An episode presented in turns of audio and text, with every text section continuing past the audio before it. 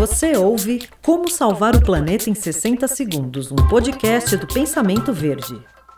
Você sabe o que é feito com o entulho que é gerado na construção civil? Todos os fragmentos e restos de tijolo, concreto, argamassa, aço e madeira podem ser reciclados. Mas antes, esses materiais são classificados em quatro categorias, para depois serem enviados para as usinas de reciclagem de resíduos de construção civil. Lá, eles são transformados em novos produtos, retornando para o próprio setor da construção. Por isso, esse material nunca deve ser descartado de forma irregular, em terrenos, ruas ou praças.